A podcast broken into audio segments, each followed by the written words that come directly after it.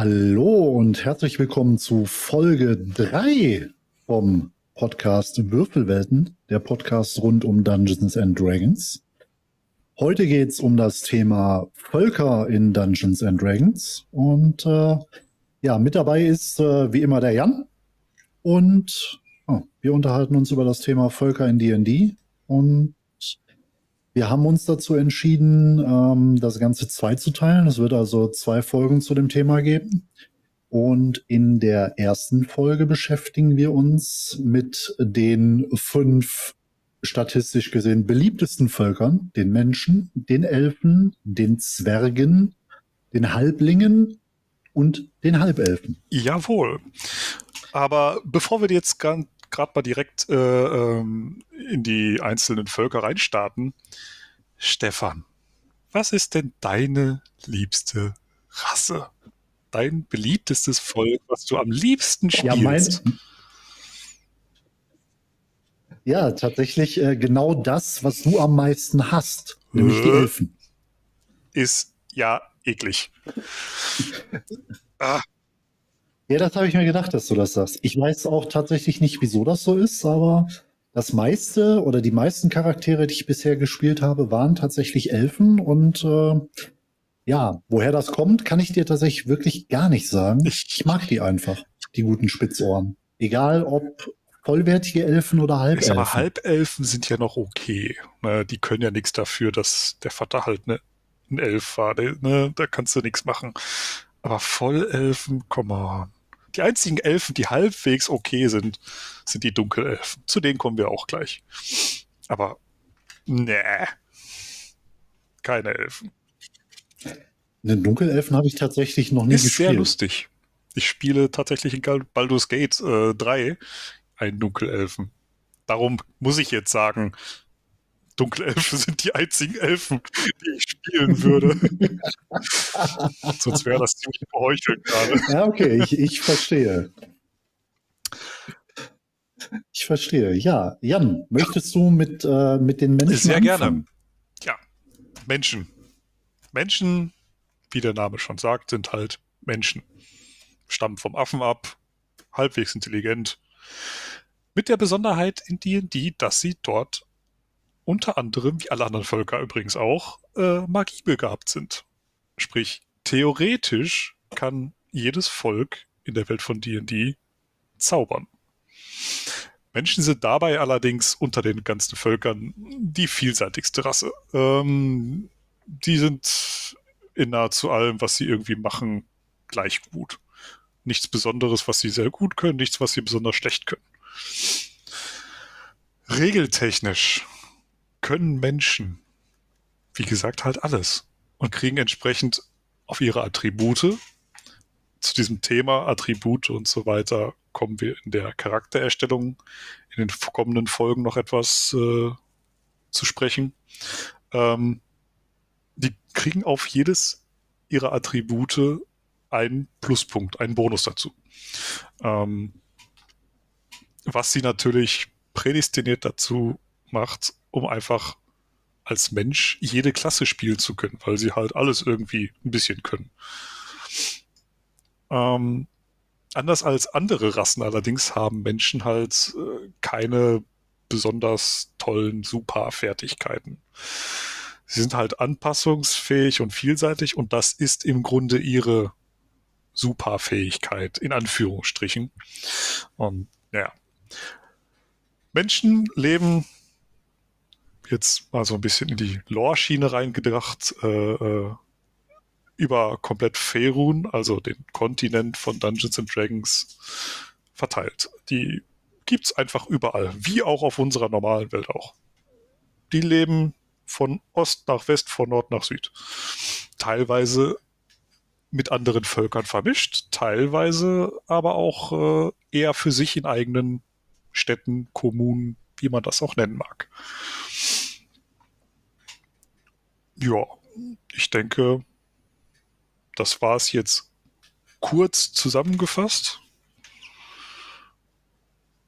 Auf die, naja, sag ich jetzt mal, Kulturen der Menschen möchte ich jetzt nicht zu weit eingehen.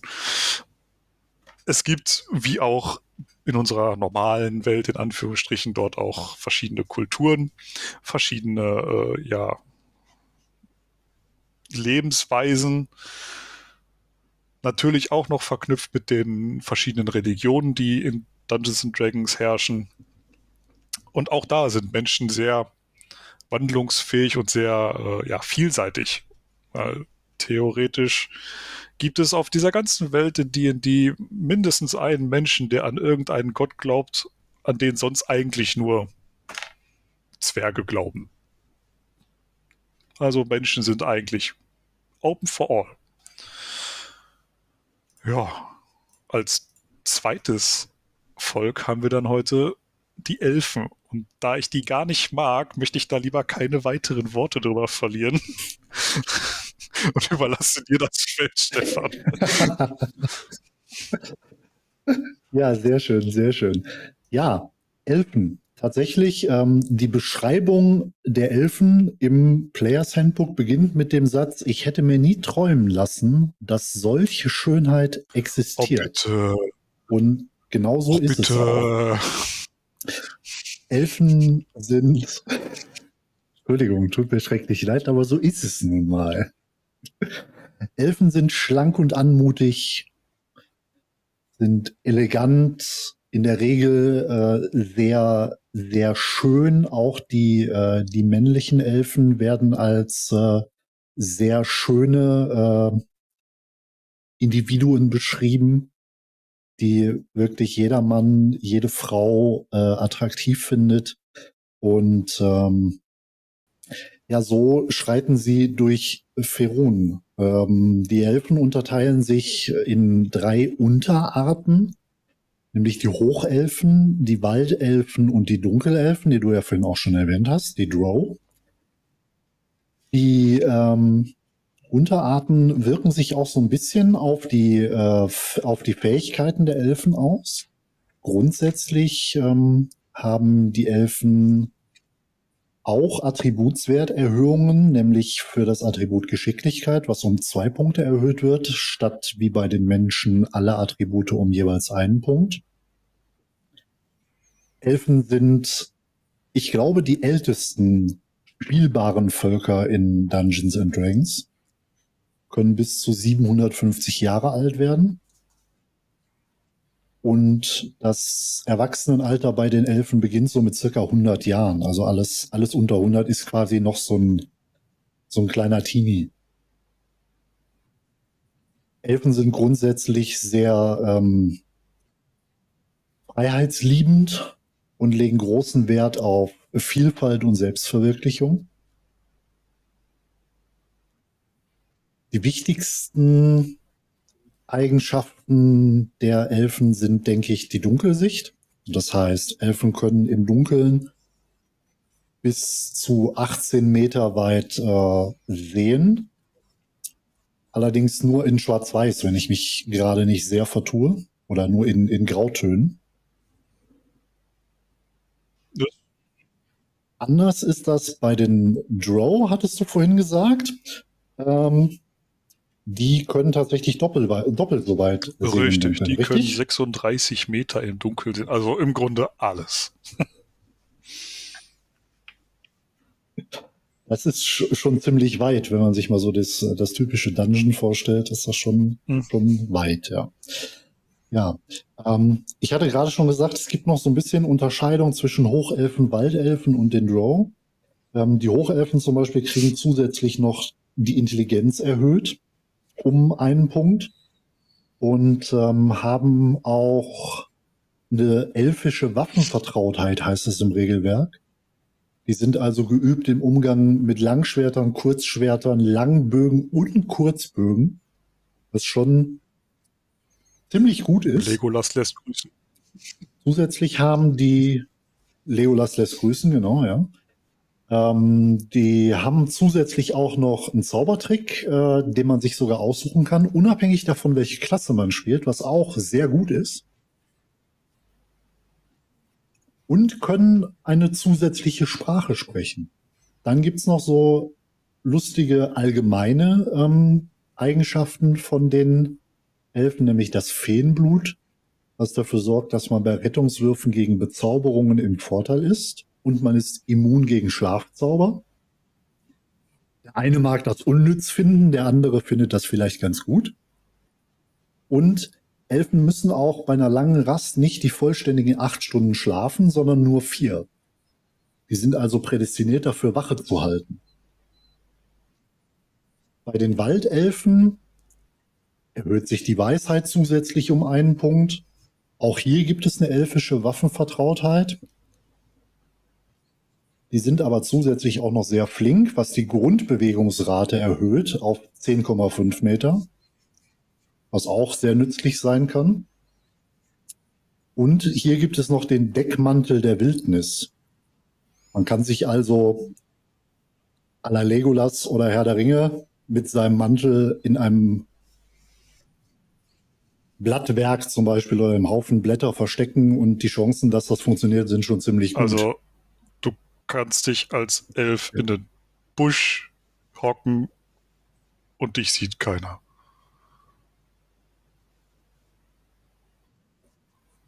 Aber nur oh, Entschuldigung, okay. Weiter. ja, genau. Ich werde also richtig, nicht erwischt richtig. So ist so es. Aus. Die Drow, äh, die Lieblingselfen vom lieben Jan, ähm, da wird äh, der Charisma-Wert erhöht um einen Punkt. Was für Baden mehr oder weniger prädestiniert wäre. Die haben allerdings auch einen schönen Nachteil. Die sind nämlich empfindlich gegenüber Sonnenlicht. Bei allen Angriffswürfen und Würfen auf Wahrnehmung, die sich auf Sehen beziehen, ähm, sind die im Nachteil, wenn das Ganze bei Tag im Sonnenlicht stattfindet.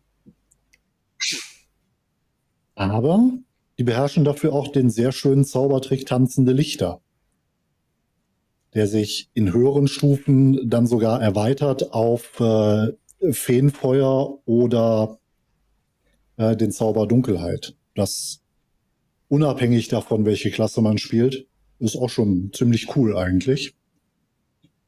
Die Drow haben auch eine andere äh, Waffengeübtheit. Die sind nämlich im geü äh, geübt im Umgang mit Rapieren, Kurzschwertern und Handarmbrüsten. Also die sind schon so ein bisschen mehr auf, auf den Nahkampf ausgelegt.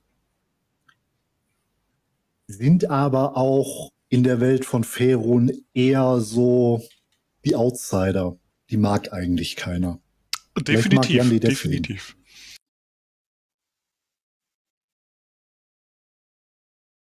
Ja. Viel mehr habe ich zu den Elfen nicht zu sagen. Ich glaube, äh, jetzt geht's weiter mit den Zwergen. Ja, meine Lieblingsrasse. Könnte eventuell daran liegen, dass ich mehrere. Sind es Jahre, Stefan? Wie lange habe ich, hab ich ihn gespielt? Ja. Torquil? Ich glaube ja, tatsächlich etwas sogar über ein Jahr, würde ich sagen. Ich war ja auch die Zeit da, wo du ausgestiegen bist. Never mind. Ich habe auf jeden Fall eine sehr lange Zeit Torquil Zweiklinge gespielt. Einen meiner absoluten Lieblingscharaktere, die ich bisher gebaut habe.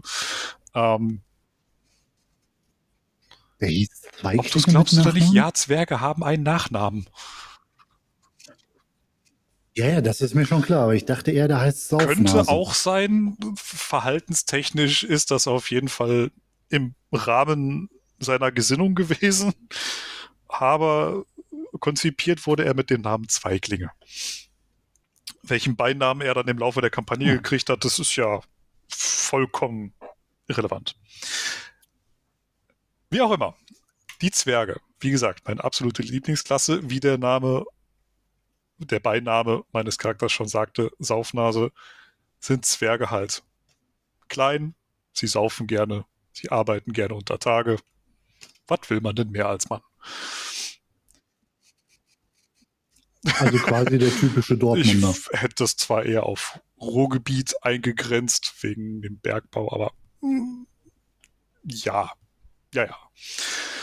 Ähm, Zwerge sind, wie die meisten schon kennen, ähnlich wie Gartenzwerge auch, einfach sehr klein, aber dafür sehr, sehr widerstandsfähig und zäh. Die haben eine Liebe zum, äh, zur Handwerkskunst und zum Bergbau. Und genau diese Liebe macht sie zu großartigen Kämpfern und noch viel besseren Schmieden.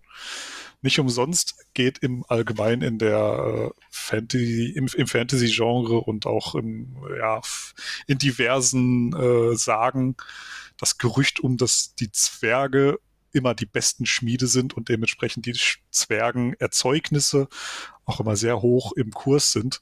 Und genau das trifft auch auf die Rasse in D&D zu. Die sind absolute Meisterschmiede.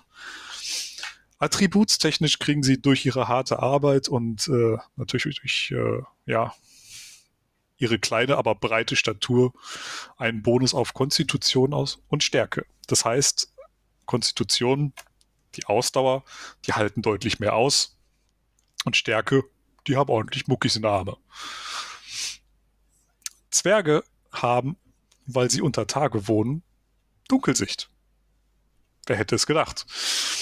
Und sie sind widerstandsfähig gegen Gift, was ihnen gegen gefährliche Kreaturen wie Spinnen oder Schlangen natürlich ein unfassbar guter Vorteil ist. Zwerge generell sind laut Players Handbook zwischen 1,20 Meter und 1,50 Meter groß, wiegen dabei aber 150 Pfund. Dementsprechend klein und dick oder klein und breit. Die Größenkategorie, das gibt es auch im Players Handbook, sagt bei den Zwergen tatsächlich, dass sie nicht klein sind, sondern mittelgroß. Denn die Halblinge, zu denen wir gleich kommen, ich glaube, die zählten, zählen als, äh, äh als klein. Korrigiere mich, Stefan. Ja. Die zählen als ja, klein, ja, das ist vollkommen richtig. Ähm, die Bewegungsrate ist aufgrund der kurzen Beine von Zwergen natürlich ein bisschen runtergesetzt. Normale Rassen, wie zum Beispiel der Mensch oder der Elf, glaube ich auch. Ich bin mir gerade nicht sicher, ob die nicht sogar mehr können. Aber Zwerge können auf jeden Fall statt 9 Meter Standard nur 7,5 Meter weit laufen. Ist jetzt nicht die Welt, kann aber im Kampf entscheidend sein. Und äh, ja, auch bei den Zwergen gibt es natürlich Unterschiede. Es gibt zum einen die Gebirgszwerge, die in den Gebirgen, also Bergen, wohnen und die Hügelzwerge. Hm, komisch. Hügelzwerge sind da eher, ja, die Goldzwerge, so werden sie genannt. Also die, die wirklich auf ihren, ihrem Reichtum sitzen, auf ihren Edelstein hocken und am liebsten nie was abgeben würden. Die Gebirgszwerge hingegen sind das, was ich vorhin etwas ausführlicher beschrieben habe. Die, die wirklich in den Bergen sitzen und ordentlich aufs, aufs Putz hauen. Generell kriegen Zwerge einen Bonus auf das handwerkliche Geschick. Sprich, sie haben einen, in der Regel einen Beruf. Zum Beispiel den Braumeister, ne, gutes Zwergenbier brauen. Natürlich ein Schmied oder auch ein Steinmetz. Und das bringt mich auch direkt zum nächsten Vorteil von Zwergen. Die haben das sogenannte Steingespür.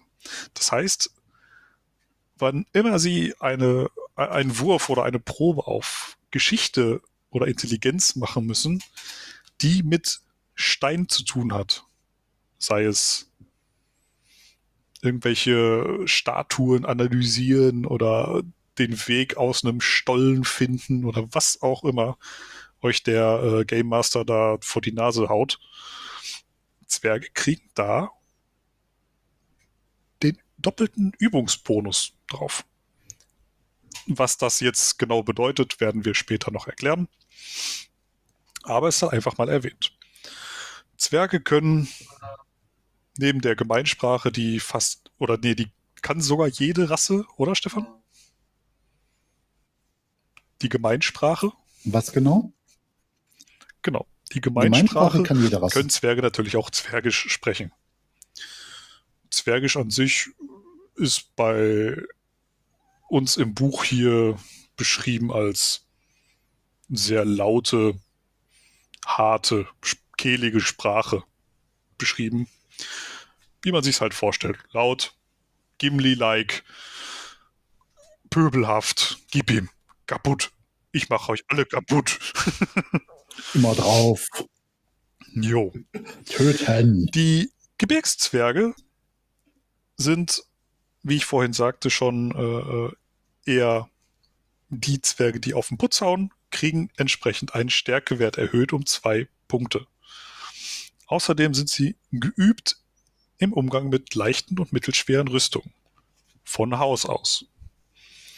Hügelzwerge hingegen, die sind weise. Die hocken auf ihrem Geld, die versuchen das weise einzusetzen oder auszugeben oder auch nicht auszugeben und kriegen ihren Weisheitswert erhöht um einen Punkt. Zusätzlich kriegen sie die zwergische Zähigkeit. Das heißt, ihre Trefferpunkte sind um einen Punkt erhöht und erhöhen sich immer um einen Punkt, wenn sie ein Level aufsteigen. Sprich, die sind einfach widerstandsfähiger, weil sie mehr Leben haben. Zäh, halt, wie der Name schon sagt. Halt sagen, ne? Abgesehen von den tollen Zwergen in den Bergen und Hügeln gibt es auch die sogenannten Durga. Das sind ähnlich wie die Elfen Drow Zwerge, die im Unterreich leben. Die lassen sich an der Oberfläche selten bis gar nicht sehen und werden da auch eher gefürchtet oder geächtet. Und entsprechend ist es immer eine haarige Angelegenheit, wenn man auf so einen trifft und sich nicht äh, mit ihm zu verstehen weiß. Ja, ich denke, das war halbwegs ausführlich zusammengefasst der Zwerg. Als nächstes haben wir dann, glaube ich, den Halbling, oder? Ja, richtig. Als nächstes haben wir die Halblinge und äh, hier steht im, im Players Handbook klein und praktisch. Was Okay. halt richtig gut zusammengefasst. Äh, die sind im, im Durchschnitt so 90 Zentimeter groß, also so ja, ein laufender Meter halt, wiegen 20 Kilo und können sich dementsprechend leise, unauffällig äh, und, äh, und unbemerkt bewegen, verstecken und äh, gehen deswegen in der Menge unter.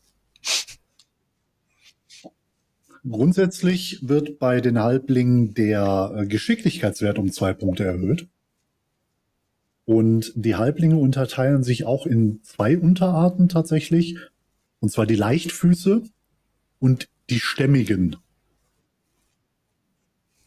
Ja, Leichtfüße bekommen nochmal zusätzlichen äh, Attributswerterhöhung auf äh, Charisma und haben eine angeborene Verstohlenheit. Das heißt, die können versuchen, sich hinter Kreaturen zu verstecken, die in einer Größenkategorie über ihnen stehen. Das heißt, ein Halbling kann sich hin sogar hinter einem Zwerg verstecken, was schon eigentlich ziemlich cool ist und gerade in Kämpfen oft genutzt werden kann. Als stämmiger Halbling ist man äh, zäher und verfügt über eine gewisse Resistenz gegen Gifte und der Konstitutionswert wird um einen Punkt erhöht. Was bei den Halblingen ziemlich overpowered ist, würde ich schon fast sagen, ist das Halblingsglück. Das heißt nämlich, wenn man tatsächlich bei einem Angriffs- oder Attributswurf eine Eins würfelt, hat man es nicht direkt verkackt, man darf nämlich dann einfach nochmal würfeln. Wenn man dann nochmal eine Eins würfelt, dann ist das dumm gelaufen, dann hat man es halt verkackt, aber die Wahrscheinlichkeit, zwei Einsen hintereinander zu würfeln, ist schon relativ gering, so dass man sehr, sehr selten wirklich richtig Mist baut. Und das wirklich, also ich finde es total OP eigentlich. Weiß nicht, wie Jan das ja, sieht, aber. Ja, man sollte vielleicht noch dabei sagen, eine Eins ist im Dungeons and Dragons äh, äh, Universum das Schlechteste, was geht. Wer eine Eins würfelt und die zählt, der hat das, was auch immer er gerade machen wollte, komplett verkackt. Also es passiert in der Regel irgendwas total Doofes, wo sich der Game Master die, die Hände beireibt und sich freut, dass er jetzt einen Halbling oder einen, einen Elfen abschlachten darf. Das ist schon böse. Gerade dieser, die, dieser Perk mit dem Glück der Halblinge ist schon ein krasser Lifesaver. Also, wenn man dann stirbt, dann ist es Schicksal. Ja, genau. Also wenn man es dann trotzdem noch verkackt, dann hat man es nicht anders verdient. Ja, vollkommen richtig. Äh, ja, was gibt's noch zu sagen über die Halblinge? Halblinge sind aufgrund ihrer Größe von, in der Bewegung ein bisschen eingeschränkt. Die haben nur einen Bewegungsradius von 7,50 Meter. Ähm, den haben aber die Zwerge auch. Richtig, Wenn richtig. ich gerade richtig zugehört. Ja, ähm, Halblinge sind so, wie man sich den typischen Halbling so vorstellt. Die sind ähm, gut, rechtschaffend, sehr warmherzig, kommen eigentlich mit jedem gut klar. Das äh, macht die so ein bisschen aus. Auch Halblinge sprechen die Gemeinsprache und sprechen Halblingisch, was ich jetzt von der Übersetzung her eher merkwürdig finde. Aber die haben halt auch eine eigene so Sprache, wie die sie jede können. Rasse irgendwie ihre eigene Sprache hat, glaube ich.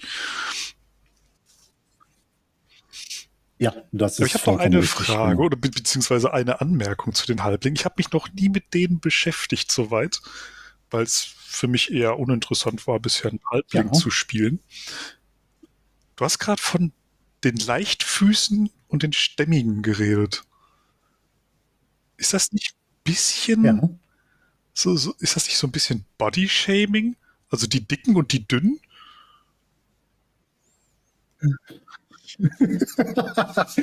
Das könnte man als Bodyshaming hinstellen, aber von den äh, körperlichen Merkmalen her unterscheiden die sich, glaube ich, gar nicht so sehr. Also die Stämmigen sind halt eher so der Samwise Gamgee und die Leichtfüße sind dann mehr so der Frodo, weißt du?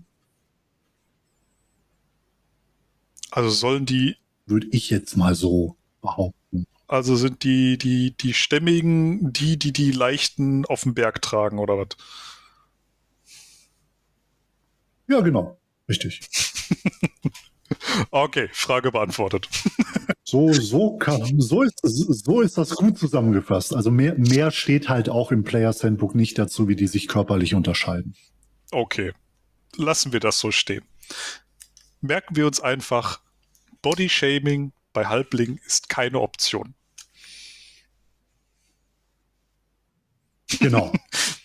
Okay. Als letztes auf unserer Liste haben wir dann noch die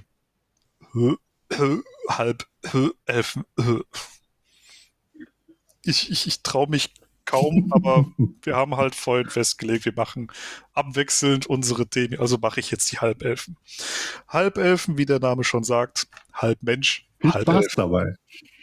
Ah, Aber ist, ist das jetzt nicht auch Bodyshaming oder, oder generell äh, in irgendeiner Form Shaming? Weil es könnte ja auch halb Ork, halb Elf sein. halb Orks kommen nächstes Mal. Gegen die habe ich nichts.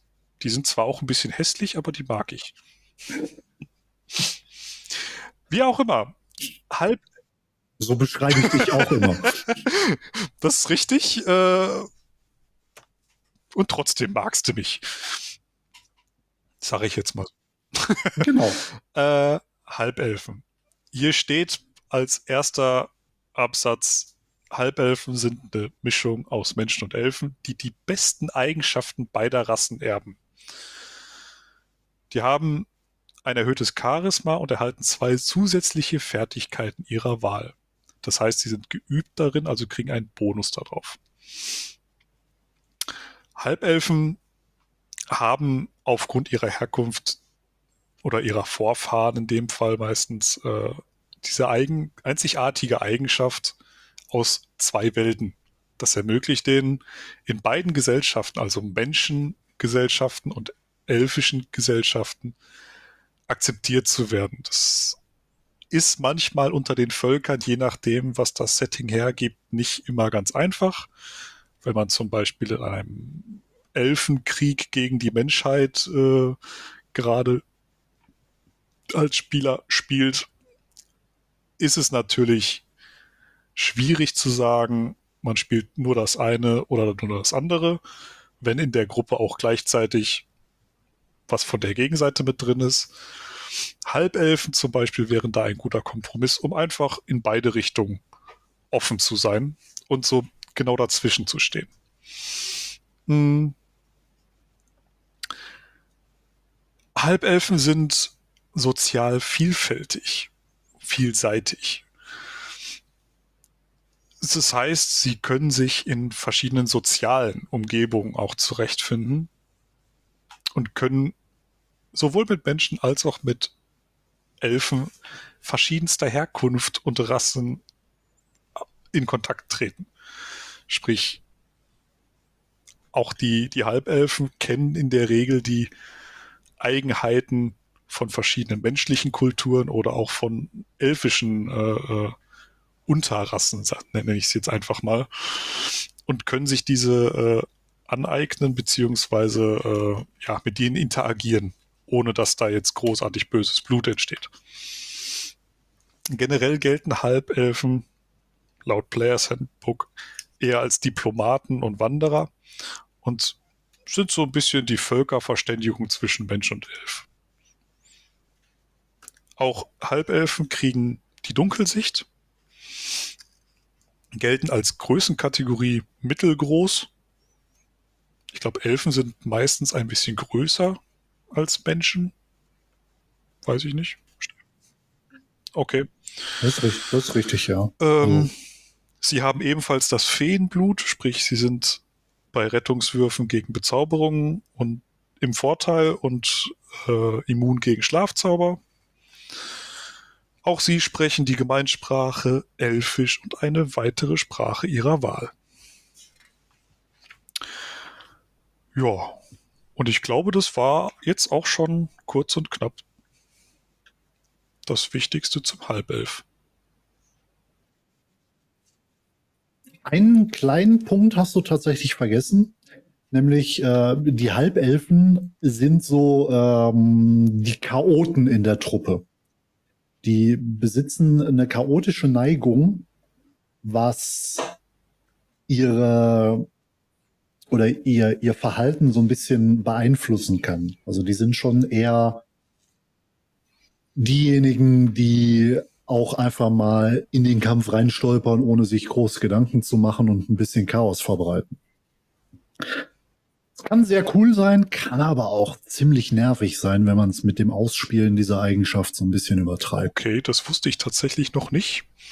Ich dachte einfach, dass der letzte Halbelf, mit dem ich in einer Kampagne gespielt habe, einfach nur einen an der Klatsche hatte.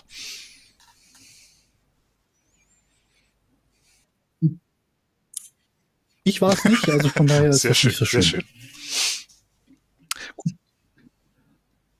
Ja. Ja, beim nächsten Mal machen wir weiter mit den restlichen Rassen, die noch äh, verbleibend sind. Das sind nochmal vier, wenn ich das richtig im Kopf habe. Ich schaue mal kurz auf meine Liste hier. Beim nächsten Mal, beim nächsten Mal gibt es genau, dann die Halborgs, die Gnome, die Tieflinge, die Drachenblütigen, auch eine sehr coole Klasse, äh, Rasse. Und äh, als kleinen fünften Punkt, den wir uns aufgeschrieben haben, natürlich das, was es sonst noch daneben gibt. Denn das sind dann nur die Rassen, die das Grundregelwerk äh, zur Verfügung stellt. Und es gibt natürlich auch viele Erweiterungsrassen, die dann in den Erweiterungsbüchern mit verfasst, mit eingebunden sind. Und auch natürlich ganz viele Rassen, die mhm. äh, sogenannte Homebrew-Rassen sind. Sprich, die sich teilweise Spieler oder Hobbyautoren einfach selbst zusammengebastelt haben und daraus eine D&D-Rasse gemacht haben. Wie zum Beispiel Schildkrötenmenschen oder Ja, sehr, sehr spannend. Sehr, sehr, sehr ausführliches Thema. Thema. Auch da, da werden wir noch nicht weiter drauf eingehen, aber wir werden ein bisschen was darüber erzählen. Genau, vielleicht gibt es dann irgendwann, wenn wir mit dem Grundregelwerk durch sind, äh, zu solchen Themen mal eine kleine Special-Folge. Seid Auf gespannt. jeden Fall. In diesem Sinne, gutes Würfeln und noch einen schönen Abend. Ja, gutes Würfeln. Bis zum nächsten Mal.